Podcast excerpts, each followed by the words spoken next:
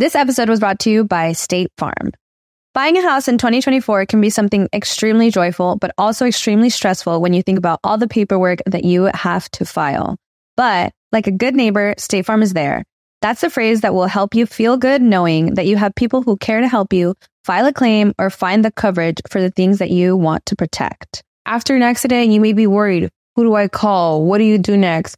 I drive peacefully knowing that I have people who have my back. In reality, finding good insurance doesn't have to be something that is complicated to you. State Farm has options to fit your unique needs, which means you can talk to your agent to choose the coverage you need, have coverage options to protect the things you value most, file a claim right on the State Farm mobile app, or reach a real person when you need to talk to someone. Like a good neighbor, State Farm is there. With everyone fighting for attention, how can your business stand out and connect with customers? Easy. Get Constant Contact. Constant Contact's award winning marketing platform has helped millions of small businesses stand out, stay top of mind, and see big results fast. Constant Contact makes it easy to promote your business with powerful tools like email and SMS marketing, social media posting, and even events management. With Constant Contact, you'll reach new audiences, grow your customer list, and communicate more effectively to sell more, raise more, and fast track growth. Don't know much about marketing? No sweat. Constant Contact's writing assistant tools and automation features help you say the right thing at the right time every time. Plus, you can send with confidence, knowing your emails are actually reaching your customers thanks to Constant Contact's best in class 97% deliverability rate. I'm a small business owner and I believe that this is a great tool for other small business owners. In small businesses, you need to create a team. And if you're starting by yourself, Constant Contact can be the team that you need. Tackle any challenge with Constant Contact's expert live customer support. Plus, everything's backed by the 30 day money back guarantee. So get going and start growing your business today with a free trial at constantcontact.com. Just go to constantcontact.com right now. Constant Contact, helping the small stand tall. ConstantContact.com. Creo que algo que nos ha pasado a tanto a ti como a mí o a cualquier persona que diga cosas graciosas en un micrófono es que nos acusan de ser irreverentes. O que lo llamen irreverente. Claro, así somos bien irreverentes. Súper irreverentes, más irreverentes que los demás. Creo que de los que más han sido acusados de ser irreverentes siempre han sido Videgaray. Siempre, de, de, de, la corneta siempre ha sido el programa de radio más irreverente de todos y la corneta extendida Ahora que ya la sacan como que una versión más larga, pues si te gusta. Es irreverencia al cuadrado. Claro, por si quieres un poquito más de corneta, si no se te sea lo suficientemente larga. Ajá. Ahora la puedes escuchar. Está en todas las plataformas de streaming disponible, pero los episodios de estreno salen en Amazon Music. Ahí es el lugar predilecto para escuchar la corneta. La corneta extendida. Claro, porque pues una corneta normal, pues como quiera, ¿no? O sea, hace, hace el jale. Pero si la extiendes. Si la extiendes, queda más chida. Ya está la irreverencia. Y cada semana están los, los estrenos ahí en Amazon Music. Todos los episodios, insisto, están disponibles en todas las plataformas, pero si te urge la corneta extendida, vete primero a Amazon Music y lo encuentras antes que en todos los demás lados. Estás escuchando El Dolop, parte de Sonoro y All Things Comedy Network. Este es un podcast bilingüe de historia americana en el que cada semana yo, Eduardo Espinosa, le contaré un suceso histórico estadounidense a mi amigo José Antonio Badía, que no tiene idea de qué va a tratar el tema. Va a estar. ¿De qué va a tratar el tema? Sí. Va a estar sexy. Uh, muy sexy. Let's do this. El agua con radio funcionó bien hasta que se le cayó la mandíbula. ¿En qué ojo me pongo el parche? Malditos salvajes incultos. Pagaba 25 centavos a los niños de la localidad por cada perro o gato que le llevaran. No, espérate, ¿qué? El parque se hizo consciente, el parque probó la sangre, güey. ¿De qué se va tan... Lo bueno es que nada más te trabas cuando lees, ¿verdad? Sí, sí, sí.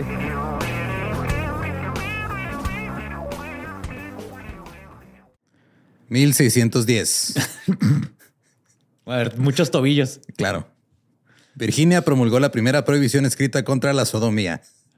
All right. Cabe señalar que esta fue derogada después de solo ocho años y ninguna otra colonia tenía una ley escrita contra la sodomía, hasta que Plymouth adoptó una en 1636, basada en el libro de Levítico. Claro. La bahía de Massachusetts, Connecticut, New Hampshire y Rhode Island también tenían leyes casi idénticas, y esto convirtió la sodomía en un delito capital. O sea, de muerte. de muerte. Ajá. Ok. De la muerte chiquita a la muerte muerte. A la muerte total. Sí. En Pensilvania se aprobó una ley sobre sodomía en los 1700. Si la sodomía la cometía un hombre blanco, se castigaba con cadena perpetua y a discreción del juez, con azotes cada tres meses durante el primer año. Cada te hace que buenas tardes, vengo por mis azotes mensuales por tocarme el culo. Ajá. Sí, o sea, te metían a la cárcel de por vida y luego el primer año, cada tres meses, iban güey a azotarte. Wow. ¿Qué digo? Si te gustaba ese pedo, pues está chido, ¿no? Sí, O sea, sí, sí. Tal vez ahí. Si el hombre estaba casado, era castrado y a su esposa se le concedía el divorcio. Ah, bien por ella. O sea que se podía inventar, así que lo vi sodomizándose y era divorcio gratis. Estoy seguro que eso sucedió más de una vez. Puede ser.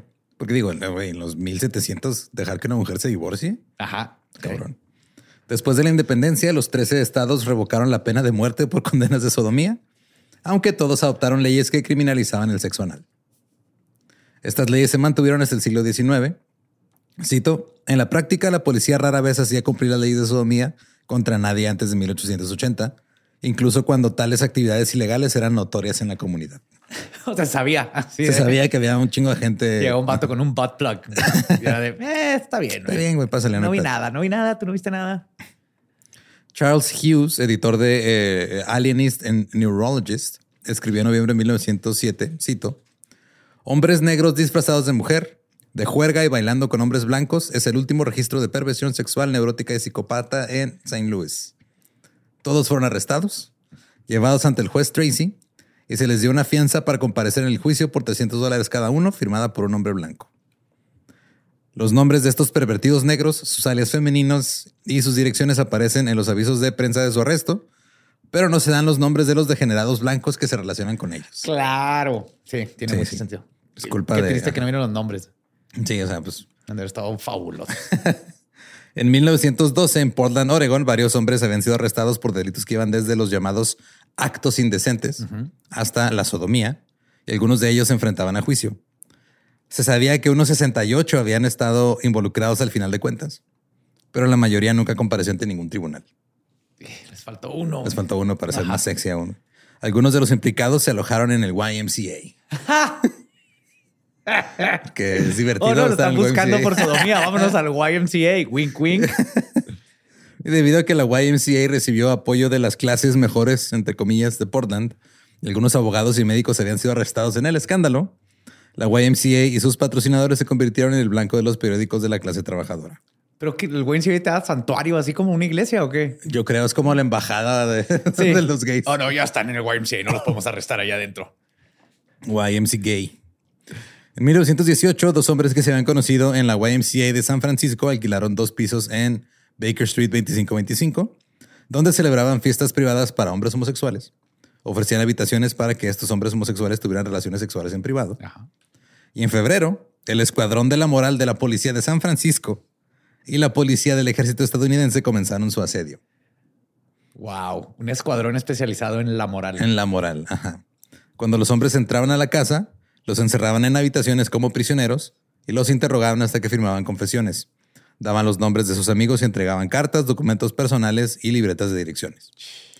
Utilizando los nombres extraídos de los hombres arrestados, el equipo de moral de San Francisco inició una campaña para reunir a una segunda ola de homosexuales que pudiera proporcionarles aún más nombres. O sea, esto es la Inquisición all over again. Sí. Literalmente. No, y entonces si avientas a un homosexual al agua, Y flota. flota. Sabe, así sabes que es gay. Si se ahoga, entonces si era vato. Se empieza a toser brillantina. Comenzaron a cazar hombres en otras ciudades y en bases militares. Y finalmente en esta segunda ola, 20 hombres más fueron arrestados, incluidos dos policías de ronda del barrio de Baker Street. Sí. Oye, ¿y esa macana? en 1919, la Corte Suprema del Estado dictaminó que los cargos presentados contra los detenidos por cometer actos de fellatio o felación Ajá. eran inválidos. Y uno pensaría, qué padre. Sí, no sí, tiene sí. nada de malo este, que un hombre... Hacerle sexo oral. Sí. Pero en realidad lo que pasó fue que la legislatura de California acaba de aprobar una ley que exigía que las leyes estatales tuvieran que estar escritas en inglés. Ajá. Y la palabra fellatio no estaba en ningún diccionario de inglés oficial. Es francesa, ¿no? O algo así. No sé, güey. Suena. Suena. Pero, o sea, literal fue, o sea, no fue por un pedo. Ah, no, está bien. O sea, que se lo chupen entre ellos. No fue un, ah, es que como esa palabra no existe, No entonces podemos definir. De- necesitamos que el Congreso cambie fellatio a blowjob. Y entonces sí, ya los vamos a poder arrestar a todos. De hecho, esa ley que, el- que hizo que no pudieran procesarlos porque no estaba en inglés el crimen, Ajá. es una ley que pasaron en California, porque en ese tiempo pues, había un chingo de gente que hablaba español y era, eh, era una ley en contra de, la, de otros idiomas que no fueran el inglés. Ya. Como no hay idioma oficial en los Estados Unidos, esa fue una manera de California de chingar a la gente que estaba usando un idioma que no fuera el inglés. Wow. O sea, todo está mal a todos los niveles. Todo está mal. Sí. Y creo que más bien felatio es como este latín o algo así. Supongo. Como falo. La mayoría de los estados ampliaron las leyes de sodomía para incluir la felación en la década de 1920.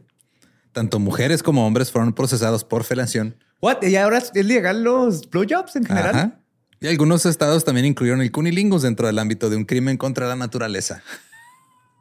Sí. Y ahora los hombres heteros dicen, no, ¿qué hicimos? We went too far. Regrésenle.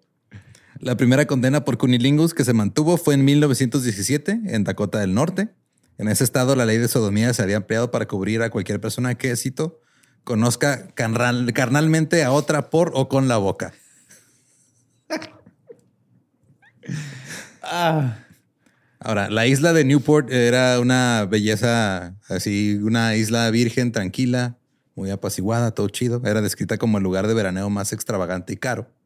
Ahí los Astors y los Vanderbilts construyeron sus mansiones. Y la estación de entrenamiento de la Marina de los Estados Unidos se inauguró en 1883. Se convirtió en la primera instalación eh, de, en la, en la principal, perdón, instalación de entrenamiento naval de la costa este. Y al comienzo de la Primera Guerra Mundial, el licor estaba por todos lados porque pues, era un lugar donde se iban a, a vacacionar los ricos, claro. que llegaban los nuevos marineros chavitos y decían, no mames, un chingo de pisto y se la pasaban pisteando todo el tiempo.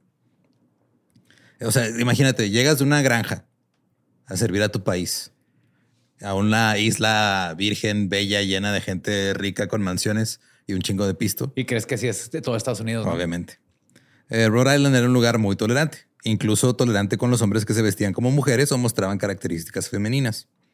De hecho, entre las representaciones dramáticas de Newport había este, representaciones acá de, eh, o sea, de No drag, de- pero algo así. O sea, por ejemplo, había obras en las que algunos actores la hacían de mujer, pero había unas obras, ajá, había unas obras muy populares en las que era al revés. Las mujeres hacían papeles de hombres. ok. De hecho, eran unas, eh, o sea, la- las más populares eran las, las mujeres que hacían papeles de marineros.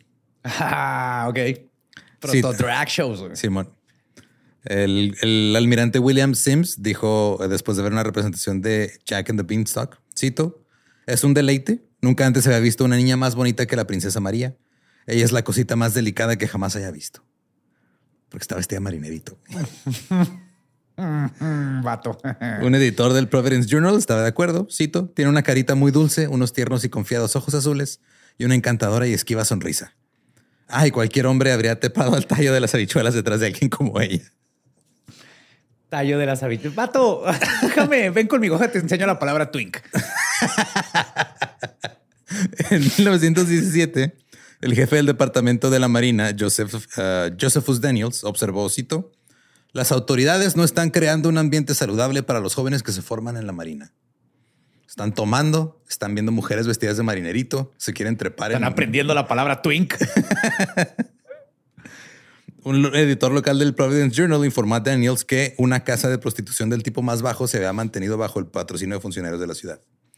Cito, se había ordenado a la policía que mantuviera a los visitantes en una fila ordenada.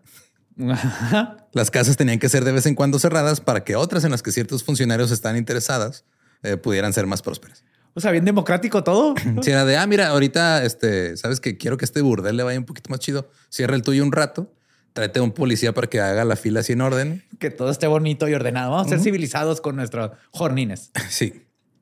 Ahora, desde la declaración de guerra en 1917 hasta el final de la guerra, hubo una tasa anual de entre 15 mil y 20 mil jóvenes en la estación naval de Newport para recibir entrenamiento. Y muchos vivían fuera de la base debido a la falta de alojamiento. O sea, eran muchos y no cabían todos. El 18 de febrero de 1919, Irvin Arnold llegó al servicio en la base de entrenamiento naval en Newport. Tenía 44 años, era veterano de 15 años en la Marina y ex detective del estado de Connecticut. La mayor parte de su trabajo como detective, según él, consistía en investigar vicios y condiciones inmorales, investigar casos de asesinato y pervertidos. Tengo que ir y ver los culos y ahí investigar si fueron penetrados o no. Es un trabajo difícil, pero alguien tiene que hacerlo. A veces uso mi pene para revisar dentro que es más sensible y así puedo saber si hubo otro pene ahí. Porque es muy celoso mi pene y puede detectar ese tipo de cosas. ¿Qué? Oh my God. Agárrate, güey. Oh my God. Fue descrito como un tipo agresivo, sin educación y como un bulldog. Debido a que padecía de un reumatismo bastante severo, lo enviaron al hospital naval en cuanto llegó para que lo trataran y no se presentó a trabajar. O sea, el primer día Ajá. fue directo al hospital. Ahora, Arnold tenía un odio intenso hacia los homosexuales y afirmaba que podía identificarlos por su apariencia. Ok. Mientras estaba ahí, en el hospital naval, en su primer día, güey, Arnold observó al paciente Samuel Rogers. Estaba usando eh, lápices de cejas y labios, se estaba maquillando. güey. Ajá. Y escuchó a otro paciente, Thomas Brunel, hablar sobre una banda de pervertidos de unos 20 años, a quienes Brunel comenzó a nombrar en varias conversaciones. Y la lista incluía tanto a soldados como civiles. Brunel dijo que Rogers era conocido como un pogue. Pogue. Ajá. Según Arnold, esto significaba que, cito, le gustaba fornicar por el recto. Ok. Pogue. Nunca había oído ese término. Eh, más tarde, Rogers confesó estar en el negocio porque le gustaba. Eso dijo. Arnold le preguntó qué significa eso. Rogers contestó, cito, acostarme con un hombre que tiene un pene muy grande y era, es muy apasionado y puede darme todo lo que quiero. ¿Quieres que sea más claro? Arnold empezó a tomar notas de inmediato. Se enteró de que hombres inmorales estaban solicitando comercio, entre comillas, en el vestíbulo. Güey, para esto es así cuando se rompió el caso, güey. Ahí le está así que oh, empezó la musiquita y su, su cerebro se empezó a ir. Ajá, Ajá. a lugares muy extraños. Estaban ahí en el lobby de la YMCA y estaban ahí este, pidiendo, pi- pidiendo hacer cositas. Ajá. Él empezó a documentar los detalles sórdidos que escuchó sobre lo que había pasado ahí. Ganó suficiente confianza entre unos pocos jóvenes como para ser invitado a una fiesta de sexo con cocaína. Y pareció pasar al menos dos semanas desenterrando tanta información como pudo. Deep, deep undercover. Sí, güey. Muy, muy profundo su undercover. Él estaba tomando notas. Claro. Entre sus notas venían términos que desconocía como cocksucker Ah, o un chupapitos. Dime, por- descríbelo, por favor. ¿Me podrías mostrar? Sí, screwing up the bum o fornicar por el recto. Y browning. Asumo que tiene que ver con popó. Ajá, pues es como Ajá. cafecito. Sí. Ajá. Sí, sí, sí. Sí. Sí, en chocolatear. En chocolatar, así, Ajá. así. Empujar los frijoles, dirían aquí en México, ese Sí. tipo de cosas. Ahora, había notas de él, empezó a tomar sus notas acerca así como sus perfiles. Por ejemplo, tenía escrito ahí que Harrison Rideout, él, él lo describió como un artista bidireccional. Bidireccional. Sí. Ah, me gusta que. Porque, o sea, no quiere decir que sea bisexual. O sea, bidireccional es de que le podías meter el pene por el recto y por la boca. Por ambas direcciones. Y acá tenemos a Peter. Él es estándar. Le gusta más que se la jalen en lugar del automático. Estos términos van a pegar. Pero, por ejemplo, Fred Hogue y John Guy Neloni solamente consumían cocaína y nomás eran este, cocksuckers. Ah, ok. Ellos nada más chupaban penes. Otro paciente, Albert Kirk, también era un artista bidireccional. Me gusta que les diga artistas. güey. Sí, está bien. Eso es investigación. Parece un antropólogo. güey. Este güey está en el trabajo equivocado. Es un antropólogo de gays. Brunel se refería a Billy Hughes como su esposa y afirma- afirmaba que se lo follaba todas las noches. Frank Dye, a quien todos llamaban Speedy, era conocido como un hombre rudo y duro. Eh, Joey Goldstein, conocido como Becky por sus amigos, tenía, cito, una bonita barbilla para descansar un par de bolas. Esto describe. Sí, güey. O sea, él iba a las fiestas y se ponía a notar así de, ah, ok, entonces puedes descansar las bolas en la barbilla. Hmm. Sí, este hombre tiene unos- eh, un abdomen en el que podría lavar mis calzones después de eyacular sobre su cara. El 27 de febrero, Arnold informó de sus hallazgos al doctor Erastus Hudson, un oficial superior. Hudson se lo unió a él para observar a los 20 hombres que Arnold estaba siguiendo. No me digas, sabes que vamos a tener que investigar juntos Sí. Entonces Hudson le dijo, oye, este, transcríbeme todas tus notas, pero en máquina de escribir, güey. con dibujitos. tal, por favor, si puedes. Si puedes poner fotos. Con lujo de detalle, por Ah, favor. sí, no, no. ¿Has leído una novela? adjetivos, muchos ¿Has adjetivos. leído una novela rusa? Así como describen las ventanas, así descríbeme esa barbilla. Ay, güey, esto está glorioso, güey. Arnold no sabía usar una máquina de escribir. Así que le trajeron a un, alférez para que, de, de ahí de, de la naval, para que le mecanografiara el informe. El 5 de marzo fue cuando la información ascendió en la cadena de mando. El almirante Spencer Wood concluyó entonces que se justificaba una investigación exhaustiva y que se Que debía llegar al fondo de esto. y que se debía notificar al secretario de la Marina. Ahora, el 11 de marzo, Tres hombres llegaron a el secretario de la Marina y representantes de Newport se reunieron con el secretario Daniels, donde se les otorgó cualquier autoridad necesaria para realizar una limpieza exhaustiva y convocar un tribunal de investigación. Encabezado por el teniente Murphy Foster, el doctor Hudson, eh, así se formó este tribunal o esta corte conocida como el Tribunal Foster. Mientras tanto, Arnold y Hudson habían estado consultando sobre la mejor manera de reunir pruebas que fueran aceptables para un tribunal. Se decidió que Arnold enviaría agentes encubiertos. claro, sí, obvio. Cito, permitiría que los pervertidos lo solicitaran. Nunca tomarán la iniciativa, pero siempre harán que la otra parte cometa todos los actos. Bien, sí, no, no, no. yo- yo- mira, yo lo, lo sé. Si me hacen un blowjob, yo sé si es joto o no. Esa es mi habilidad. Pues soy detective de jotos. Así que tienes que aprender de mí. A ¿Has ver, visto el episodio de. South Park donde el policía se va de encubierto? güey? Es, pues, Es es esto, esto, güey. Es, es completamente esto, güey. Ay, güey. Ah, Los ¿qué? agentes voluntarios reclutados por Arnold y Holson debían ser, cito, honestos, confiables, hombres apuestos de 19 a 24 años. Con barbillas donde puedas poner tus testículos. No necesitan experiencia previa en este tipo de trabajo. Incluso es re- recomendable que no tengan experiencia porque así obtendrán mejores resultados. Claro. De hecho, Ay, qué bonito. Arnold había comenzado a idear todo este plan mientras lo estaban tratando en el hospital por su reumatismo. güey. Y su primer recluta fue un compañero paciente, que el güey que sabía escribir a máquina. Ah, él fue Ese el fue chavito que le ajá, mandaron. Sí. Claro. sí. La noche del 12 de marzo envió un agente a la YMCA para espiar a presuntos soldados homosexuales. Tres noches después, Arnold y otros dos agentes fueron al YMCA y vieron a dos hombres salir para subir a una habitación y luego regresar con, cito, las caras sonrojadas y actuando de manera sospechosa. Oh, está cabrón. Este. sé que necesito más información. Detective, te voy a regresar. El 17 de marzo, tres de los agentes de Arnold fueron enviados a enfrentarse a los presuntos homosexuales de Newport. Fueron al YMCA y comenzaron a hablar con los sospechosos, algunos de los cuales los invitaron inmediatamente a regresar a sus habitaciones. Uno de ellos fue Thomas Brunel, del hospital. Un agente describió cómo un marinero lo siguió hasta el baño. Cito, apagó la luz, me hizo sentarme en la tapa del inodoro mientras él palpaba mis partes íntimas.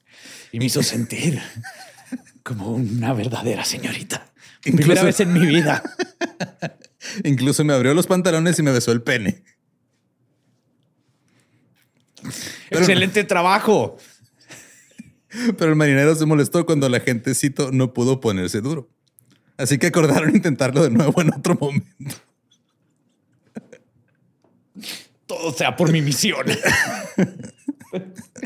A la mañana siguiente se le presentaron los detalles a Arnold, quien comenzó a preguntarse cómo serían tratados legalmente sus agentes si fueran arrestados por la policía local. Claro. Porque son agentes encubiertos. Sí, exactamente. Como van a comprobar que ellos no son los gays. Exacto. ellos güey. no más están dejando que les hagan blowjobs. Se las metan así, pero no son los gays. Ajá, justo. Ajá. Ellos están nada más eh, alentando a los homosexuales a que hagan sus perversiones, pero ellos no, ellos no Ellos no nada. están ahí por gusto. No, no, no, no. Hasta dónde deberían llegar en busca de pruebas, también estaba pensando eso y en cómo mantener la investigación en secreto. Hasta el fondo deben estar Claro. las pruebas, hasta el fondo. El capitán Campbell de la estación de entrenamiento ordenó a Arnold, cito, una tarea especial de reclutamiento. Trece hombres fueron puestos bajo el mando de Arnold para investigar el uso de cocaína y otras drogas y las prácticas y condiciones inmorales que se cree que existen entre el ¿Qué es personal esto, güey? Esto es el- la mejor época de la humanidad. O sea, ya tiene dos comandantes, un twink mecanógrafo y ahora 13 cabrones que van a, a ver la vida de cocaína, sexo Sí. gay, Así es. todo en nombre de la el nombre de la investigación. naval, claro. Esa noche el doctor Hudson hizo un juramento secreto de la inteligencia naval a cuatro de los hombres en la sala de rayos X del sótano del hospital. El resto fue incluido en este equipo especial la noche siguiente. Arnold describió el plan para, cito, obtener información sobre los chupapenes, receptores de recto y organizar reuniones para atraparlos en el acto. Si se menciona alguna nueva hada, se debe determinar su nombre completo, dónde vive, dónde está eh, estacionado, si es parte de la, de la naval. ¿De qué tamaño la tiene? Si es top, si es bottom. Claro. Cito, corrían el riesgo de verse puestos en situaciones embarazosas en ocasiones. Pero, hey, vale, vale la pena. Espinosa, la, la misión es importante. Esto va a cambiar el mundo. güey. Sí, el trabajo no era el más limpio, era de naturaleza. Para nada. Les dijo a sus agentes, ustedes estarán en el campo de operaciones. Tendrán que usar su propio criterio, ya sea que se complete o no un acto. O sea, ustedes saben si, si, o sea, si nomás la puntita o toda, ¿eh? O sea, ese es su criterio. La operación comenzó de inmediato. Algunos agentes les dieron cocaína, otros como el marinero Britain eh, conocieron a otro marinero llamado Chrisberg. Que traía poppers. y cambió la misión por completo. La, hizo- la revolucionó. Y Chrisberg le dijo a Britain, vamos al cine. En lugar de eso, dieron un paseo. Britain informó que Chrisberg comenzó a machacarlo y a tratarlo como una niña. Cito, nos sentamos en el, en el pasto al lado de unos escalones de concreto y él me la chupó enseguida. Lo hice por mi país. Ahí yo me quedé, me vine y eyaculé por Estados Unidos y la Marina de los Estados Unidos. El operador Crawford también tuvo éxito. Se reunió con el marinero Jay Goldstein, que lo invitó a su habitación en el YMCA. Rápidamente se acostaron juntos. Explica el- en el informe lo que sucedió después. Crawford escribió este informe en tercera persona. Dice que Goldstein dijo, vamos a amarnos. Yes. Después de disfrutar unos minutos, Goldstein le preguntó a Crawford cómo lo quería. Crawford le dijo que hiciera lo que quisiera. Gold- Goldstein dijo, está bien, lo chuparé. Luego bajó y se la chupó a Crawford. Cuando terminó, se dio vuelta y escupió y le, le tocó el brazo a este güey. Le dijo, me gustas. Ay, güey. Güey, las historias de su Vietnam, de todo este pinche grupito de marinos han estar, no mames, su PTSD, güey, así de... uh, Pito SD. El agente Millard Hughes tuvo un éxito similar. Se reunió con Frank Dye. éxito similar, güey. Pues que sí, güey. O sea, llegan. Misión, cabrón. Sí, o sea, llegan ya después, llegan recién cogidos a dar su informe. O, sea, o- o recién chupados y es así. Sí, este. No, capitán, aquí traigo evidencia de tre- por lo menos tres marinos. Ya esto logramos. Por Estados Unidos. Ah, gente encubierto de semen. Eh, se reunió con Frank Dye, este Miller Hughes, en el vestíbulo YMCA a la una de la madrugada. Dye comenzó a sentir el pene de Hughes. Luego le dijo que pudiera, que quería, perdón, encontrar un lugar oscuro donde pudiera realizarle un trabajito. Entonces caminaron por Farrell Street hasta la avenida Van Sant. Como era un lugar oscuro, informó Hughes, cito, y él quería hacer su trabajo. Yo me paré contra una cerca mientras él me la chupaba. Así es. Tú que soy toda una gente. Nunca perdí mi, mi personaje. Todavía sigo encubierto. El Tribunal de Investigación de Foster se reunió la mañana del 19 de marzo y durante los dos días siguientes se encontró que las pruebas eran, cito, escasas y basadas en rumores. No están cochando lo suficiente, caballeros. Recomendaron que el gobierno Damos de más chocolate y semen aquí que podamos ligar al perpetuador. ven este botecito de lubricaca no es suficiente. Necesitamos llenar tres. Cada quien, cada quien. Así que se me van ahorita mismo. Ponen sus jockstraps y no regresen hasta que no hayan exprimido tres pitos. Recomendaron que el gobierno dedicara todos los gastos y el tiempo necesarios para llevar a cabo una investigación más exhaustiva y minuciosa, compuesta por un cuerpo de investigadores altamente experimentados. Estos son los güeyes más pendejos o los más brillantes que en mi vida, güey. Ya están haciendo que el gobierno les pague su cogedera, güey. Sí. Su experimentación brillante. güey. Todo alrededor de la ley, güey. Aparte. Claro. Hubo dudas sobre quién exactamente dirigiría dicha investigación, si lo haría el tribunal Foster, si la investigación debe entregarse a otro departamento, no sabían qué pedo. Al día siguiente, el 21 de marzo, el teniente comandante Foster y el teniente comandante Nelson Hibbs, que era el otro miembro del tribunal, eran Hudson, Foster y y Hibbs, presentó un informe al almirante Allwood, eh, quien prefirió que la investigación se entregara al Departamento de Justicia, porque también incluía nombres de civiles. Dijo, esto ya va más allá de la naval. Sí. Ya está el pueblo involucrado. El 22 de marzo, Hibbs se reunió con el juez general eh, Clark, quien expresó sorpresa e insatisfacción, ya que se habían recibido informes similares de las grandes estaciones de entrenamiento naval en Norfolk, en Virginia y en Illinois. Claro, es que pueden estar en cualquier lado. Exclamó, cito, Dios mío, ahora es Newport. Estos homosexuales se están esparciendo. Es contagioso. Debido a las posibilidades de gran alcance del asunto, Clark quería llevárselo al subsecretario de Marina, Franklin Delano Roosevelt. Roosevelt. Roosevelt. El Roosevelt. El Roosevelt. Ajá. Sí. Roosevelt ordenó que el informe se transmitiera al Departamento de Justicia y le pidió al fiscal general que pusiera a trabajar a sus investigadores más hábiles con miras a, en última instancia, aclarar todo este asunto. Hijo Roosevelt. Tú, muy bien. El fiscal general ordenó que un único investigador, John Daly, fuera a Newport. Se reunió con el capitán y entrevistó al alcalde de la ciudad, al jefe de policía y a un oficial de libertad condicional. Todos parecían cooperar, pero luego conoció a Hudson y Arnold. Las pruebas que vio Daly que le trajeron Hudson y Arnold eran, cito, insuficientes, considerablemente exageradas y en gran medida rumores. Ay, ay, ay, ay. A ver, a ver, llévame. A ver. Ajá. Sí, ya me la chuparon, pero nomás fue uno. Ustedes me dijeron que habían, que habían más. Arnold y Hudson también ocultaron pruebas a Daly con el argumento de que solo el tribunal de Foster podía verlas. Las conferencias con el fiscal de distrito de los Estados Unidos y funcionarios del Departamento de Justicia produjeron un consenso de que todo el asunto era responsabilidad de la Marina. Es pedo de ustedes, no nos metan a nosotros aquí.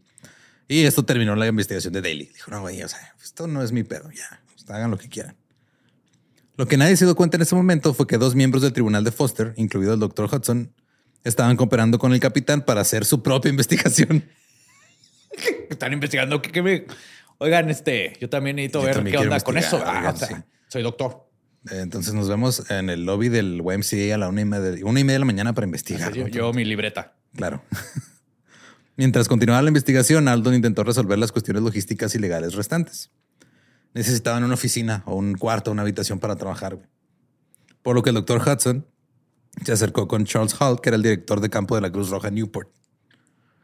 Y Hall le dijo, ok, va, tienes la aprobación de la Marina, lo cual no era del todo cierto. Pero este güey le hizo creer que tenía la aprobación de la Marina. Le dijo, ok, va, yo te presto aquí un cuartito, que sea aquí su cuartel general, güey. Hagan sus cosas. Ahí hay un hoyito en la pared. Este va a ser el cuartel general de la jotería. Versus la jotería, perdón. Versus la jotería. Como responsable de asistencia social del hospital, Hudson había acordado previamente con la Cruz Roja el préstamo de pequeñas sumas de dinero a los marineros que presentaban una nota que atestiguaba su honestidad y fiabilidad. O sea, era de, o sea, si a los marineros llegaban y les decían, oye, es que soy marinero y traigo pedos y todo, te daban un poquito de dinero. Entonces dijo, ay, güey, ¿por qué no podemos hacer lo mismo con mis operadores, investigadores encubiertos? Claro. Entonces Hall dijo, sí, güey, tienes razón, chido. Entonces cualquier operador que necesitara dinero para comidas, transportes, alquiler de habitaciones u otras actividades asociadas con la investigación, Tenía que ir a cogerse un vato. si llegaba con Hudson, eh, o a la, pero a la Cruz Roja con un documento firmado por Hudson, la Cruz Roja le daba dinero, güey, le daba viáticos. O sea, ya te están pagando. Sí, le está- están dando viáticos. a pinche dark room. Ajá, güey, así, oye, es que sabes que necesito, o sea, acabo de conocer a un güey, creo que es gay, pero primero tengo que llevarlo a cenar y al cine. Y luego rentar una habitación para ver si sí me coge o no. Entonces me puedes dar dinero y la, Todos sus viáticos la Cruz Roja le decía tenga sus viáticos. unos condones y lubricante de la Cruz Roja también. Y el- la, la vigilancia continuó en el YMCA. Un miembro del tribunal Foster dictaminó que la ley militar protegía a los detectives, cito, si se cometía un acto contra ellos y no desempeñaban ningún papel destacado. Ok. O sea, básicamente Entonces, no es... fueran el, super top. Sí, o sea, si te ponen de perrito, tú no te hagas para atrás porque ella es- Ajá. quiere decir no que te muevas, Sí, nomás, tranquilo. sí. Sí. Vamos a romper la ley, cuidado. Esto es, una, esto es serio, esto es una investigación. Güey, Ay, es güey, que, o sea, impresionante, güey. Está impresionante, güey. Nos falta que llegue un. Señor, soy el director general del censo de los Estados Unidos. Este, vamos a hacer un censo de cuántos homosexuales hay. Podemos ser parte de su investigación. Necesito ir y a ver. Pero para saber cuántos hay, obviamente necesito que me la chupen y y todo sí, eso. sí. Obviamente, este. sí, es, es- es por el país. Oiga, soy el director del Departamento de Agua y Sanamiento. Este, quiero ver cuánto pipí homosexual está entrando en las tuberías. Entonces, podemos ir también a checar ahí. Las audiencias del tribunal de Foster se reanudaron el 8 de abril de 1919. A lo largo de la tarde, Arnold y sus agentes se esforzaron por enseñar al tribunal el significado de los términos sexuales utilizados en su testimonio contra los marineros homosexuales sospechosos. Eh, cosas como... eh, o sea, es que no se traduce bien al español, pero... ¿Cómo es en inglés? Sí, explica, eh, explica a la corte que significa I gave him a load and he ate it well. O sea, básicamente me corrí en su boca y se Ajá, lo y se lo- tragó. lo tragó. Ajá. O este metió la cabeza bajo la manta y se acercó. Me llevó tiempo. Eso explicó un agente novato, dijo, porque, o sea, se tardó este güey. O sea, básicamente este güey estaba relatando cómo se fue con un marinero homosexual a una habitación. Este güey se metió abajo de las cobijas, se la empezó a chupar. Y este güey dijo que se tardó porque estaba cito tratando de contenerme. Este güey ya, es- ya estaba edging, güey. Este güey ya Cabrón, estaba cabrón. teniendo la mejor noche de su vida. Ay, güey. Eh, tuve lo más que pude para estar mucho más tiempo para poder observar mejor a, Claro. al sujeto, ¿verdad? Otro explicó que Browning se refería a empujar el pene en el trasero. Eh, cuando le preguntaba a otros, así que, ¿qué te refieres con uh, go down o con bajarse? Le, pues, quiero decir, o sea, le, le contestó, cito, quiero decir que me chupó el pito. Ay, güey. Y rápidamente corrigió su lenguaje. Cito, metió mi pene en su boca y lo mantuvo ahí hasta que hubo una emisión. Ah, claro. Estamos en una corte. Esto, Sí, por estamos en un eh. tribunal. Sí. En serio. Aparentemente no todos entendieron porque unos minutos más tarde Arnold tuvo que explicar nuevamente que bajarse. no entendí este. ¿No traen fotos? No traen ahí un apoyo visual. Algo, ¿no? Algo, sí. No, no, no estoy entendiendo bien. Me confundo. Sí, no, tal vez me lo tengo que imaginar. Si no traía apoyo visual, si quiero yo cierro los ojos, nomás dígamelo al oído. El 9 de abril, cinco de los marineros que testificaron fueron encarcelados. ¿Por qué? Esto desató un pánico entre los marineros homosexuales de Newport. Claro. Sin embargo, descubrieron que nadie conocía toda la investigación de Arnold ni la identidad de los operadores encubiertos. Cuando el tribunal volvió a reunirse, Arnold testificó contra Samuel Rogers, el primer hombre que vio maquillándose en el hospital. Cuando el tribunal levantó la sesión el día 14, estaban en marcha planes para arrestar a los sospechosos restantes antes de que se dieran cuenta que los estaban engatusando y escaparan. El doctor Hudson organizó, eh, consiguió una ambulancia al hospital para transportar a los prisioneros y la redada masiva produjo nueve arrestos en el YMCA y en otros lugares. A la mañana siguiente, Marshall Brown, el preboste, eh, que es un... No sabía qué significaba provost Ajá, o preboste. Básicamente es un güey que tiene un puesto de poder. Ok. O sea, eh, protestante el teniente comandante Foster de que el bergantín estaba superpoblado. El bergantín es un barco naval. Yo sé que es, pero- par- es que todos, ¿por qué se esperaban de marineritos y sus bergantín y sus uniformitos de shorts? Come on. Sí. Cito, ¿de dónde vienen todos estos tipos? Doctor Watson. Arnold sigue con su operación. Exactamente. Foster había supuesto que después de que su tribunal recomendara el uso de detectives profesionales, eh, el capitán Campbell le había dado órdenes de que Arnold se detuviera. Pero no, el capitán lo dejó hacer sus desmadres. Ajá. Entonces, pues, este güey creía que ya no había investigación, que ya se había cerrado todo. Y estos güeyes siguieron por sus huevos. Y con los huevos y por los huevos. Mientras tanto, se habían adoptado medidas para ampliar la persecución de los homosexuales. En lugar de centrarse en los marineros, Hudson, Arnold y los operadores encubiertos ahora centraron su atención en los civiles. Oh, oh. La responsabilidad principal de la expansión de las actividades anti-gays pareció haber recaído en Charles Hall, el director de campo de la Cruz Roja, el que les dio el cuartito ahí para que operaran y hicieran sus cosas. Durante abril de 1919, Hall se puso en contacto con el gobernador de Rhode Island para condenar la deplorable situación moral en Newport. Preguntó, cito, ¿no se puede hacer nada para detener a los civiles del mismo modo que la Marina ya había arrestado a sus soldados? Por razones que no están del todo claras, el gobernador dijo, "Nah". No, no contactó a la policía local. No. Sí, o sea, dijo, nah, ¿para qué, güey? A ver, tengo aquí 300 marineros que acogieron combatos y los 300 dicen que hay varios civiles ahí gays. Pero luego en ¿Por qué eso, en eso se acordó, ah, espérate, yo tengo un compa en la marina, es un pedo de la marina, mejor le digo a él que se encargue. Le marcó a, bueno, le habló a Roosevelt, güey, así. A Roosevelt. Sí, era su compa. Entonces, del 23 al 24 de abril, el gobernador llamó a Roosevelt para preguntarle si se reuniría con este Hall de la Cruz Roja. Así que Hall llegó a la oficina de, de Roosevelt en Washington al día siguiente. Wow. Describió los esfuerzos que se estaban llevando a cabo a través de la investigación de Fos- Foster, perdón. Pero argumentó que las condiciones eran peores que nunca. Cada vez es más difícil, señor. Sí. Los esfuerzos actuales no pueden continuar porque a estas alturas los operadores encubiertos ya eran completamente conocidos en Newport. Ya todo el mundo sabía que los únicos, que los más pasivos eran los Eran encubiertos. los... Ajá. Hall sugirió que Roosevelt hablara con el doctor Hudson. Roosevelt ordenó a Hudson que fuera a Washington. Acordó reunirse personalmente con él y con Ar- Arnold. Le presentaron a Roosevelt documentos que enumeraban los nombres de los homosexuales sospechosos y los delitos de los que se les acusaba. Ajá.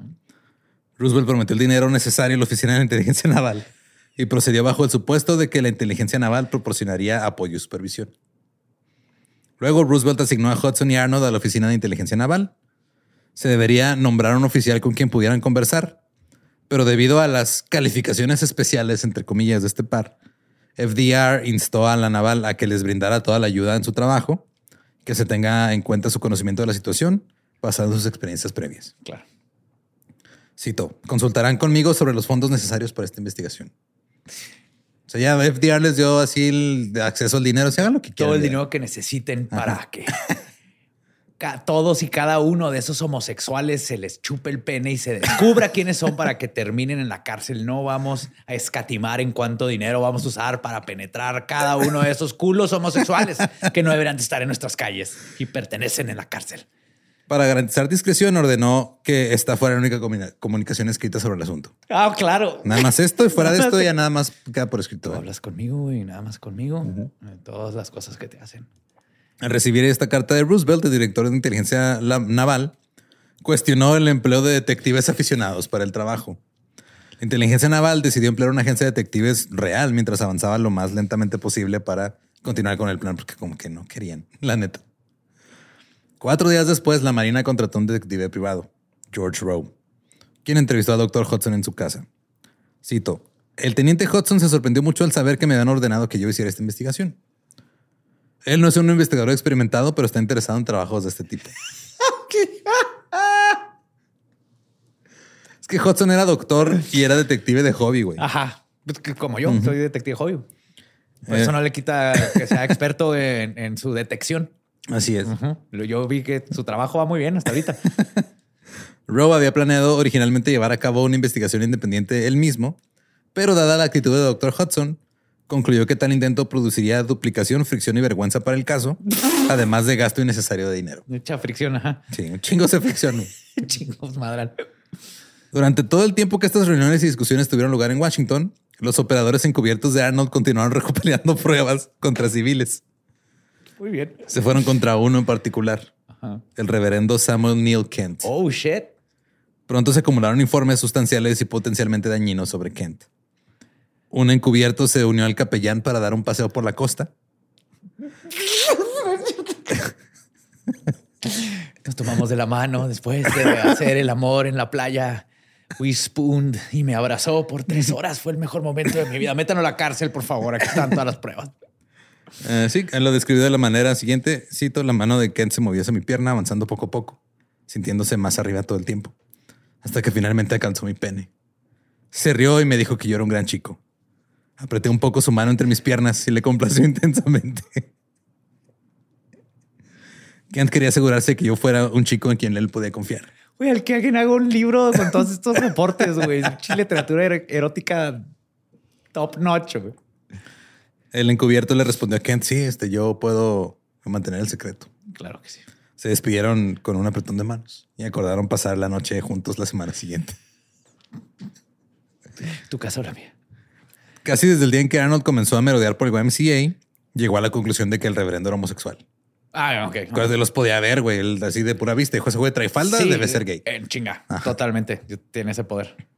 Casi todos los encubiertos intentaron entablar amistad con el sacerdote. Yo creo que ese güey estaba encantado, güey, así de no mames, ¿de dónde salieron tantos y por qué ahorita? De la nada, wow. Sí. Ay, güey, dice qué bueno que te haya estado rezando. Eh, siempre que fue posible, le aceptaban invitaciones para ir a cenar, ir al teatro, paseos en coche o a pasar la noche en su apartamento. Uno me llevó a Napa Valley, conocimos ahí todos los viñedos. Los operadores de Arnold habían compilado una lista de 15 casos de comportamiento lascivo e inmoral del reverendo Kent. Ah, él es el. Se estaba dando su bufete bien cabrón ese güey, estaba deteniendo. El jefe de policía de Newport, John Tobin, recordó una noche de finales de julio en la que comenzaron los arrestos de civiles. Mientras caminaba por una calle, Arnold gritó, cito, ahí hay uno. Ahí. Ajá, y el jefe de policía le preguntó, ¿tiene un orden de arresto? No, pero puedo distinguirlo a una milla de distancia por su forma de caminar. Ay, güey. Más tarde, Arnold afirmó haber visto a dos homosexuales más. Y le dijo al jefe de policía, dame cinco minutos y mis operadores encubiertos van a reunir pruebas suficientes para condenarlos. Mira, eso se ve que son gays. Dame cinco minutos y te lo pruebo. Johnny, Esteban, tengo una misión para ustedes. Esos dos hombres de ahí. Creo que son gays. Vayan y reporten. Se inició el primer procedimiento judicial contra Kent. Era un procedimiento civil. Se suponía que si se podía demostrar que un ministro había participado en actividades homosexuales, eso haría más sencillo condenar a los bibliotecarios, trabajadores de restaurantes, este, servidores públicos, otras personas que eran presuntamente homosexuales. Ok. Entonces dijeron, Sí, güey, porque así llegaron con un sí, ministro. o sea, si llegamos con, con un ministro, si agarramos a ese güey, ya, ya está pelado. los demás caen. El contrainterrogatorio de los operadores encubiertos de Arnold intentó demostrar que este, esto se trataba de una trampa. O sea, salieron estos güeyes a confesar, no, es que eh, me llevó a la playa y todo eso. Sí, güey, pero pues o sea, te Tú me llevaste a la playa a mí. O sea, le empezaron a decir así, o sea, pues tú le tendiste una trampa, güey. O sea, tú le estás mandando a una persona a que Lo seduzca, lo básicamente. seduzca, básicamente, ajá, y, y luego estás diciendo que él está haciendo cosas. O sea, Sí, es entrapment, ¿no? Simón. Básicamente. Entrapar. Los agentes admitieron que se les había ordenado que permitieran involucrarse sexualmente hasta el límite si era necesario para recoger pruebas. Un agente dijo, cito, mis instrucciones fueron estar con el señor Kent tanto como fuera posible, dejarlo jugar con mi pene y permitir una emisión.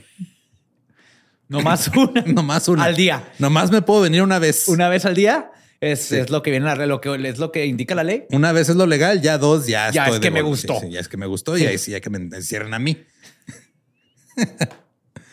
Kent negó todos los cargos y fue absuelto porque las pruebas eran rumores, eran circunstanciales. Aparte, ajá. Sí, güey. O sea, no había manera de comprobar nada. con la boca. Sí. A principios de septiembre, dos ciudadanos destacados de Rhode Island fueron a ver a Roosevelt y le dijeron, eh, ¿qué pedo con la Marina? Porque se está metiendo con el ministro. güey?" O sea, dijeron, el, el ministro es una persona que hace muchas cosas buenas por la sociedad. Es un ícono Es de la comunidad, sí. ¿no? Y llegan y están argumentando que los investigadores están utilizando métodos inadecuados. Roosevelt dijo que estaba, cito, muy preocupado por lo que informaron. Si se han producido delitos de este tipo, tienen que ser detenidos de inmediato. Llamó al doctor Hudson y le ordenó que si esto estaba su- sucediendo, se detuviera de inmediato. O sea, le dijo, güey, o sea, una cosa es que me digas ese güey tal vez es homosexual y estoy buscando pruebas, pero otra es que tú le mandes al- a un twink que seducirlo. Sí. eso no está bien. Hudson negó haber utilizado métodos inadecuados. No, todo está en las reglas. Dijo, yo no he hecho nada mal, pero no lo voy a volver a hacer. Literal, eso dijo. No hemos utilizado métodos inadecuados, pero le prometo que esto no va a volver a ocurrir en el futuro. Perfecto. Y recibió un telegrama formal ordenándole que se detuviera el 22 de septiembre. güey. Este pedo tiene casi, o sea, casi todo el año. güey. Sí, güey, no. Y han arrestado que como a seis nomás. Mientras tanto, Hudson y Arnold se habían estado preparando para un mayor procesamiento del reverendo Kent. El fiscal federal adjunto especial Joseph Colley propuso procesar a Kent en virtud de un estatuto de tiempos de guerra que extendía la jurisdicción federal al comportamiento inmoral cerca de instalaciones federales. Ok. Oh my God. Cito, durante la presente emergencia será ilegal ejercer la prostitución dentro de una razonable distancia de hasta 10 millas de cualquier campamento, estación, fuerte, lugar de entrenamiento o movilización militar, Eso de seguro lo hicieron porque antes los militares iban y iban con todas las prostitutas que se Sí, ponían man. a un lado y luego se enfermaban de herpes y cosas así. Sí, o justo. no está listo. Sí, ¿no? o establecer una casa de mala fama, un burdel o etcétera. O sea, es de, este estatuto de guerra dice que ahorita no puede haber sexo Nada, a 10 millas a la redonda. Así, 16 kilómetros a la redonda, nada. Sexo con mujeres. Es- esto entra dentro de casa de mala fama. güey. La cláusula específica bajo la cual podría ser procesado hacía ilegal, cito, recibir a cualquier persona con fines de lujuria o prostitución en cualquier vehículo, estructura o edificio. Kent huyó de Newport, obviamente. Un periódico informó que había sido reasignado temporalmente a una parroquia en Warwick, Pensilvania. Por lo que Arnold se apresuró a ir al pequeño pueblo de Warwick con una orden judicial. Ajá. Pero Kent ya no estaba ahí. Se había ido a ver a su hermana. Arnold organizó una búsqueda masiva utilizando a casi todos sus operadores encubiertos. Cito, conocí todos los trenes, pasé todo el resto del tiempo en el hotel buscando a este hombre. Todos los baños, saunas, vapores. También distribuyó una alerta general a los jefes de policía de Reading, Harrison, Bethlehem, Chester, Pensilvania. Intentó sin éxito intimidar a los amigos de Kent para que le dijeran dónde estaba. Les dijo, soy un funcionario del gobierno de los Estados Unidos. Y hay un reverendo gay suelto por estas tierras. Sí, si no me dicen dónde está, ustedes van a ser procesados también. Informó al, al administrador de correos que Warwick era un agente del gobierno en asuntos confidenciales y que portaba una orden de arresto contra Kent. Le dije que siendo él mismo nombre de gobierno, le convenía ayudar a otro hombre de gobierno. A ver, güey, tú trabajas para el correo, yo para la marina. ¿Qué pedo? Intercambiamos uniformes. Sí. Un agente visitó la casa de la mamá de Kent, habló con la enfermera que atendía a la mamá y se enteró que Kent se había ido a Grand Rapids debido a problemas de salud. Así que Arnold fue a perseguir al reverendo Kent hasta allá y lo arrestó el 3 de noviembre. Duraron un mes y medio persiguiéndolo. Muy bien. El juicio en el Tribunal Federal comenzó a principios de 1920, en enero, y aunque el caso anterior había evitado la atención pública, ahora el influyente periódico Providence Journal y varios periódicos de Newport informaron sobre el juicio, oh. iniciando un interés en el escándalo sexual que llevó esto a la atención nacional. La acusación dependió casi por completo del testimonio de los operadores encubiertos. Y todos los detalles gráficos otra vez salieron ahí a relucir ante el tribunal. A un operador le preguntaron, cito, ¿no le dijeron que si debía permitirse, que, ah, perdón, no le dijeron que debía permitirse chupar el instrumento si fuera necesario? A lo que él contestó, sí, si era necesario, sí, señor. Así es, claro que sí. Los abogados también preguntaron por qué se había prestado especial atención al reverendo Kent. Él contestó, me lo ordenaron. ¿Quién te lo ordenó? Una autoridad superior. Eh, una autoridad superior me dijo que consiguiera pruebas sobre Kent. El reverendo Kent fue declarado nuevamente inocente de todos los cargos. Y el- es posible que el escándalo hubiera muerto ahí de no ser por un güey que se llamaba John Rantham. Ahora, John Rantham era el editor del Providence Journal. Este güey había nacido en Australia. Durante la Primera Guerra Mundial, eh, empezó a publicar artículos sobre espionaje. Ajá. Pero luego los militares le dijeron, güey, deja de inventar mamadas. O sea, nada de lo que estás diciendo es verdad. Ok. Al grado de que lo obligaron a firmar un documento admitiendo que el güey está inventándose las cosas, porque sí se le está inventando. güey. Este documento se mantuvo en secreto por un tiempo. Pero Radham tuvo que dejar de publicar sus cosas de espías y ahora empezó a publicar, se convirtió en un tabloide básicamente. güey. Ya. Entonces, amplió el escándalo a nivel nacional enviando telegramas con la historia a periódicos de todo el país. Si miran, acá hay unos este, operadores encubiertos queriendo atrapar homosexuales. Ahora, Gay Buster. temiendo eh, efectos catastróficos, eh, Daniel se vio obligado a pedir una investigación naval de alto nivel. Porque dijeron, güey, o sea, esto ya se está abriendo un asunto nacional. No sabemos si esto va a afectar los números de la Marina. De que o menos gente se quiera No, alistar más. Se va, neta, les va a ir bien. Les va a ir bien. Y este, una carta de queja dirigida al presidente Woodrow Wilson por varios ministros de Rhode Island llamó la atención de los más altos funcionarios del gobierno de Estados Unidos. La investigación de la Marina no iba a llegar a nada, ya que se nombró a un cercano involucrado de todos. O sea, era un compa. Le dijeron, ah, tú, el oficial Don, tú encárgate. Y el güey fue de, sí, yo me encargo. Ah, ok, déjalo pongo acá. Sí. Pero hubo un amplio interrogatorio sobre quién estaba dando órdenes para continuar con la investigación. Foster dijo, güey, yo ya les he dicho que Que no. que no. El juez defensor del tribunal dijo, cito, recuerdo que el tribunal se preguntaba cómo reunir las pruebas que se iban a presentar. Y creo que el doctor Hudson sugirió que se ordenara a los hombres que habían estado investigando más o menos extraoficialmente que trabajaran bajo mis órdenes. Sea, como que, eh, pues yo me acuerdo que dijeron que sí, pero no estoy seguro. Pero por si las dudas, seguimos ahí. Este, Sí, uno nunca sabe, ¿verdad? sí, hay que estar ahí en las trincheras. Sí, sí, en horas extras también y las cobro, ¿eh? Yo estoy trabajando de Yo me- lunes a domingo. Yo me puse la camiseta para dejar que me la quitaran. Así es. Ahí estamos, con- dándole y dándole y dándole y dándole y dándole y dándole. Arnold creía que eh, al fin, o sea, eventualmente iban a aprobar algún tipo de investigación. Ajá. Por eso les dijo, ustedes síganle. O sea, igual ahorita nos dijeron que le paráramos, pero alguien más va a decir que, Exactamente. Y hay cosas ahí que se tienen que parar y no se van a parar solas. A partir de entonces, los hombres no tuvieron ninguna relación oficial con la corte. Simplemente trabajaban por su propio interés para ayudar a la Marina. Exactamente, güey.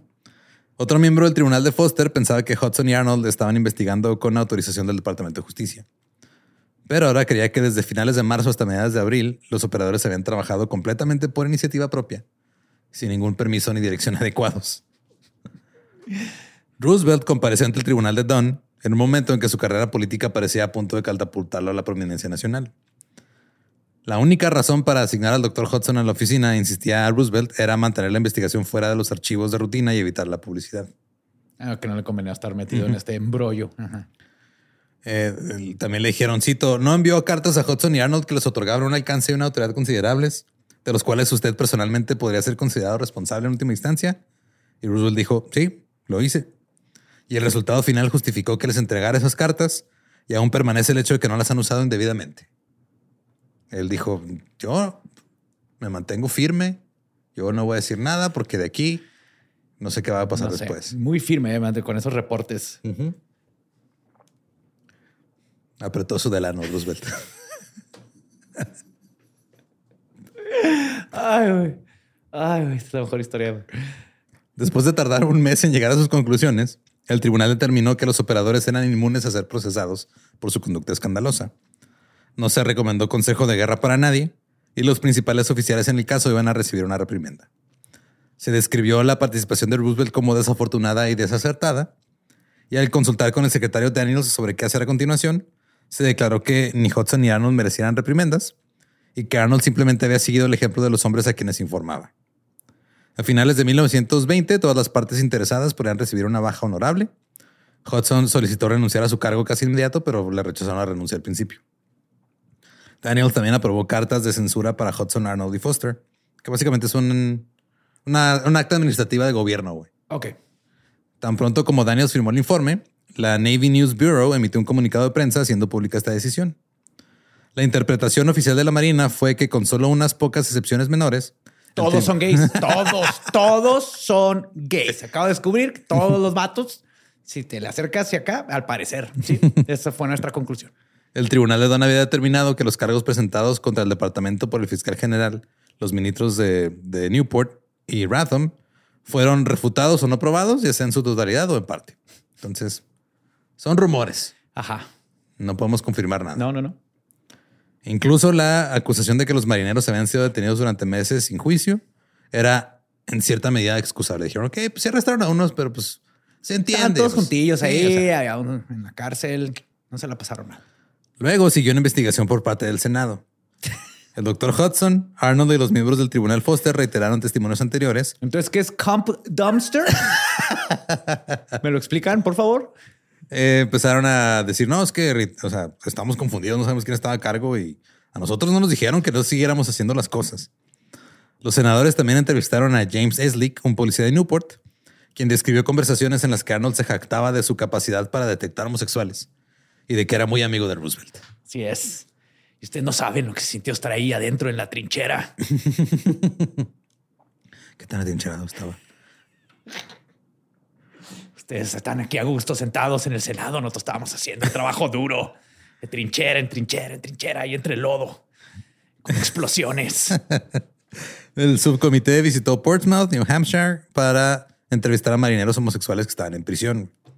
No mames. Seis jóvenes cumplían condenas de 2 a 10 años. Ay, güey. Los condenados afirmaron que habían solicitado representación legal, pero les habían dicho que el tribunal no podía esperar hasta que se consiguiera un abogado, lo cual es ilegal. Ajá. Se les aseguró que el juez protegería sus intereses, pero nunca interrogaron a nadie del equipo antivicio de Arnold. Cuando finalmente se celebró el Consejo de Guerra, la mayoría de los testigos ni siquiera llegaron en persona. Sus declaraciones simplemente fueron leídas en el expediente sin permitir contrainterrogatorio. Uno acusó a Hudson de llevarlo a un camarote a bordo del USS Constellation y amenazó con ponerle las cosas difíciles a un compañero de prisión, a menos que confesara haber tenido relaciones sexuales con el reverendo y con otro civil. Oh. O sea, ya está intimidación y claro, nomás para probar un punto. El escándalo antihomosexual recibió mayor atención porque 1920 era un año electoral y la Convención Nacional Demócrata eligió al subsecretario de Marina Franklin Roosevelt como candidato a vicepresidente del partido. Yep. Renunció a su cargo y se fue a ejercer la abogacía en Nueva York. A lo largo de la campaña presidencial, el periodista australiano Ratham acusó a Roosevelt de manejar malas acusaciones de delitos sexuales en la Marina. En vísperas de las elecciones, Roosevelt contraatacó y presentó una demanda por difamación contra Ratham por 500 mil dólares. Y luego, probando sus dotes políticos, Ajá. convenció al Departamento de Justicia para que hiciera pública la confesión de Ratham sobre las mentiras sobre los espías. Oh, Y con eso arruinó la reputación de Ratham. fuck. O sea, si fue de... Él sabía que hizo mal todo el pedo, pero dijo, este güey me lo puedo chingar. Y si me lo Y para chingo... cuidar su propio trasero. Ajá, sí, ya no me... O sea, si destruye su reputación, ya no le van a creer que yo hice mal las Ajá. cosas. Las conclusiones de los senadores reconocieron la, que se cometieron actos inmorales y lascivos por parte de marineros, bajo instrucciones, órdenes o sugerencias de Arnold y Holson. Cualquier oficial naval pudiera haber dado tales instrucciones y esto era muy reprensible más allá de toda comprensión. Entonces les dijeron, eh, güey, o sea, se mamaron. O sea, estos güeyes se andaban ahí cogiendo, pero ustedes les dijeron. Ajá. Y ellos no están mal porque estaban, solamente estaban siguiendo órdenes. Exacto. Admitieron que algunos de los jóvenes que se ofrecieron como operadores voluntarios eran homosexuales, obviamente. Ajá.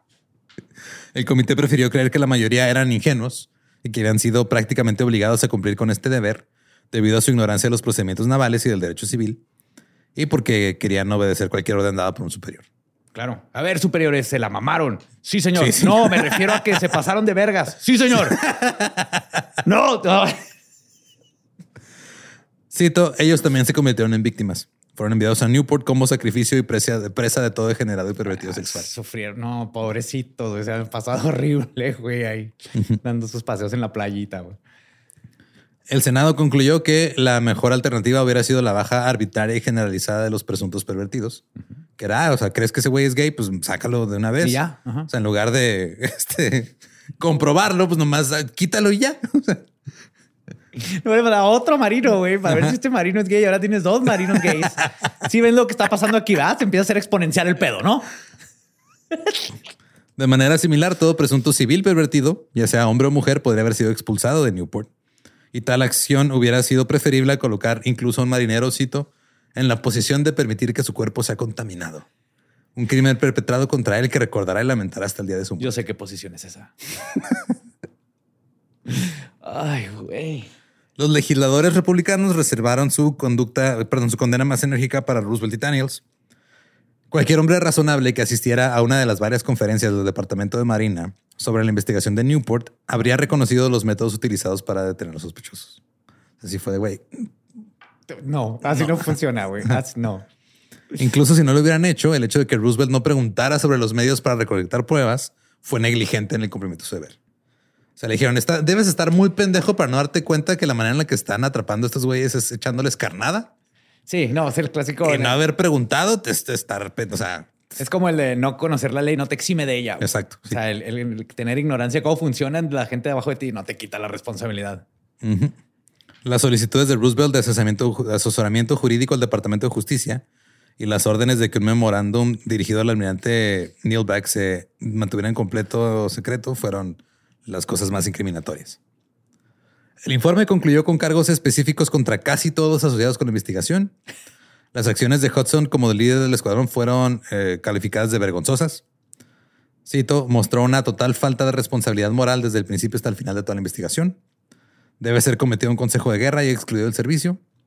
Después de escuchar a Arnold testificar, el servicio estaría mejor sin él.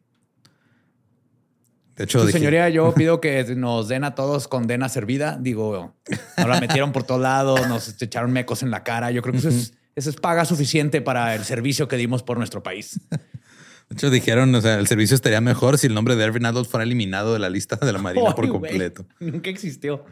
Ningún civil asociado con el escándalo permaneció en sus cargos. La renuncia del doctor Hudson fue aceptada y Arnold le había dejado la Marina. Digo, ok, que, o sea, por civiles se refieren a los que trabajaban en, en la estación naval. Pero que no eran marineros. ma- marineros. Los senadores recomendaron la liberación de todos los confinados en Portsmouth y recomendaron la prohibición de utilizar personal alistado para investigar la, investigar la perversión. Reiteraron que un mejor enfoque sería el despido inmediato e indeseable de los homosexuales sospechosos. Más fácil. O sea, se quedaron sin semen. Sí. Los republicanos que dirigieron la investigación del Senado no atacaron a Roosevelt en el informe por perseguir a los homosexuales, porque ese no era el problema, güey. No, exactamente. O sea, según ellos, está, no, o sea, está bien que condenes homosexuales. El problema es el método que usaste no es el correcto. No es la forma. Los republicanos que controlaban el Comité de Asuntos Navales eh, no estaban cuestionando por qué se investigaba eso, sino más bien qué tácticas fueron utilizadas. Ya. Ratham afirmó que después de que el- el- se chingaron a Roosevelt con esto, dijo, ah, a mí ya me reivindicaron entonces. Y no. Y pues no, la neta no. Eh, aunque la difamación de Roosevelt nunca llegó a juicio, el interés del escándalo anti-gay de Newport disminuyó rápidamente. Eh, fueron reemplazados los titulares en los periódicos por la economía en decadencia, Claro. por un escándalo de corrupción en la administración de Warren Harding y básicamente fue eh, olvidado por las masas antes de que siquiera se pudieran tomar medidas para abordar las recomendaciones del Comité de Asuntos Navales. O sea, todavía, todavía ni siquiera implementaban lo que les dijo el comité que hicieran cuando ya la gente se se acordaba. Ajá. El 3 de septiembre de 1921, cinco hombres en la prisión naval de Portsmouth fueron eh, liberados con bajas deshonrosas de la Marina. Todos están en la cárcel. Sí, güey. Dos años casi duraron. Pero ya los de, "Ah, mira, te liberamos, pero ya vete de la marina. Ajá. El doctor Hudson alcanzó después cierta notoriedad tras su liberación del servicio naval, practicando la medicina en la ciudad de Nueva York, mientras realizaba su trabajo detective como pasatiempo. Vergas eso. Desarrolló una técnica mediante la cual la policía podía tomar huellas dactilares en superficies irregulares. Ah, yo creí que de homosexuales. Puedo detectar homosexualidad en huellas digitales. No, o sea, creo que aprendió de toda esta experiencia cómo este, detectar dedos mejor en superficies irregulares. Y dijo, mira, ahí, ahí podemos sacar una huella dactilar, güey. O sea, todo se puede. Ajá. De hecho, este estuvo en el juicio de Bruno Hauptmann, que uno que, uno que fue acusado de secuestrar al bebé de Lindbergh. Ah, sí. Él estuvo como testigo este, experto por el pedo de los Ah, güey, huellas entonces de dactilares. hobby a experto. Muy bien. No se sabe qué pasó con Arnold después de la Marina. Roosevelt llegó a la presidencia en 1932, ocupó el cargo hasta su muerte. Y Ratham enfermó en 1922 y murió en 1923. Uh. Y esa es la historia del escándalo sexual de Newport. Wow. Cuando me dijiste, espérate, creí que le había atinado un dato de ese vato. No, No güey. sabía que era todo. Toda la historia. Toda la historia, güey. Absolutamente, o sea, resumiste toda la historia en... En un chiste. Sí, güey. Hermoso, güey. hermoso. Wow. Wow. Si quieren escuchar el episodio original en inglés, es el episodio 56 de The Dollop, The Newport Sex Scandal. Y recuerden que nos pueden seguir en todos lados como arroba el Dollop. A mí me encuentran como ningún Eduardo. Ahí me encuentran como el va diablo. Y pues si no conocen su historia, están condenados a no vestirse de marineritos Ajá. para probar que los demás son gays, tú no. no toparse ahí con todos los simen. ¿Estás listo para convertir tus mejores ideas en un negocio en línea exitoso? Te presentamos Shopify. Tal vez no lo sabías, pero nuestro podcast More Than Mamis es un negocio y lo empezamos por supuesto para desahogarnos y hablar sobre la maternidad, no para convertirnos en expertas de ventas y del e-commerce. Así que sí, necesitábamos ayuda para vender nuestro merch y poner en marcha nuestra tienda. ¿Y cómo suena con Shopify?